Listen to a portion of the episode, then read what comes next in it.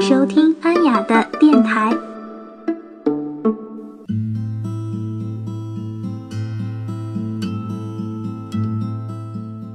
Hello，大家好，我是安雅。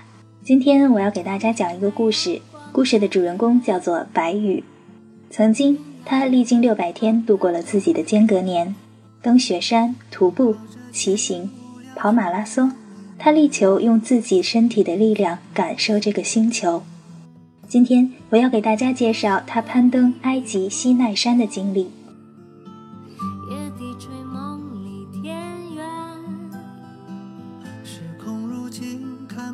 西奈山是埃及的第二高峰，位于埃及西奈半岛的中部。其实光凭外貌来说，它既不雄伟，也不十分的漂亮。在中国的新疆，或者是美国的犹他州，都能找到太多类似的山峰。但是西奈山的另一个名字或许会引起你的注意，就是摩西山。在犹太人的传说里，上帝在此向摩西显灵，并且赐给他十诫，包括不杀人、不奸淫、不偷窃、不贪图他人的财产等等。因此，犹太人视这座山为圣山。即便是穆斯林，也对西奈山怀有至高的敬意，因为在《古兰经》里曾经提到过，这里是先知穆罕默德夜游天堂的地方。即使没有信仰，一些瑜伽的修行者和冥想者也会来到这里寻求平静和安宁。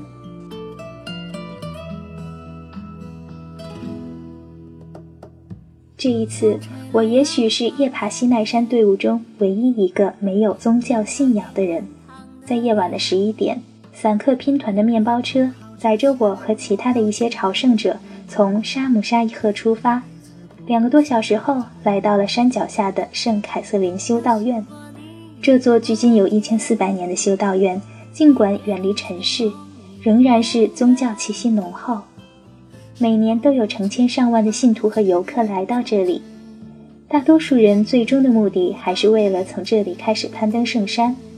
这项古老的传统起源于公元六世纪。登西奈山有两条路，一条叫做骆驼之路，另一条叫做忏悔之路。两条路交汇在距离登顶三百米的一个高地，这里被称之为伊利亚盆地。骆驼之路相较于忏悔之路来说更加简单好走。在夜晚攀登的时候，向导带着队伍走的是骆驼之路。当时我们队伍里同行的有两个以色列的吟游诗人，他们的头发和胡须都梳成了小辫子，戴着黑色的毡帽，身上披着亚麻袍子，手腕上还有类似于铃鼓的坠子。他们的脚步声清脆作响。竟然有一种穿越之感。安静漆黑的夜里，陡峭的山路，还有最后那几百节石头台阶，因为有他们一路的浅唱轻吟，使得这一路变得特别有情调。连我这个没有什么宗教信仰的人都被触动了。我登西奈山的时候，正是2013年埃及政变的时候，所以游客非常的少。换作平日，用向导的话来说。登西奈山的人可谓浩浩荡荡，但是我却觉得这样更好，人少，路途变得简单而安静，我可以好好的享受独自与自己相处的时光。我当时在想，这千百年来有多少的朝圣者走过这条路？他们会模仿摩西在这条路上寻找内心的仪式感吗？又有多少像我一样的人？没有明确的宗教信仰，只是出于好奇和对大自然的敬畏来爬这座山的呢。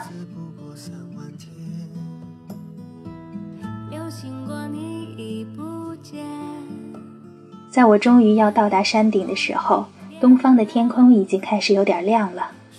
等待日出的时间里，我是需要忍受体肤之痛的，因为之前半个月我都在北非炎热的气候里，沙漠地区昼夜温差大。况且西奈山海拔两千多米，黎明前最低的气温接近于零度。我的眼睛一直盯着东方最亮的方向，几乎是数着秒，看着天空中的颜色一点一点的变化。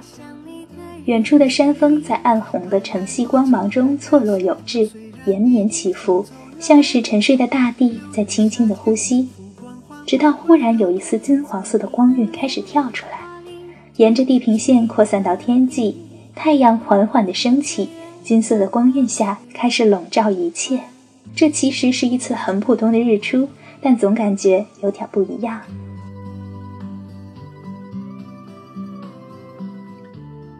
大概是情绪被感染的缘故，我环顾身边那些犹太教徒或者是基督徒，他们是那么的专注，那么的肃然，可能也在脑海中有了一次时光的穿越，想象着千年前那位有幸见到上帝并且接受十诫法律教诲的圣人就在眼前吧。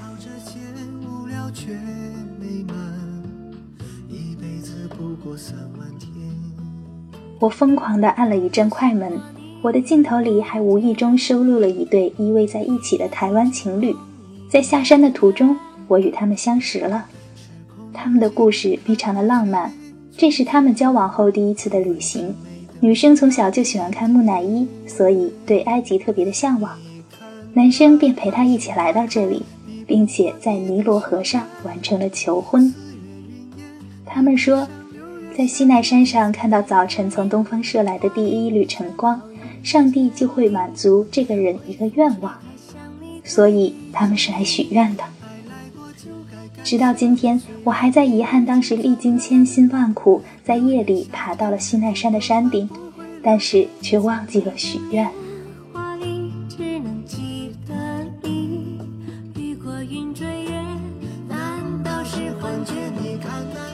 更多的故事，你可以关注白宇的微信公众号。在微信公众平台搜索“白宇”，白天的白，宇宙的宇就可以了。感谢大家的收听，我们下期见。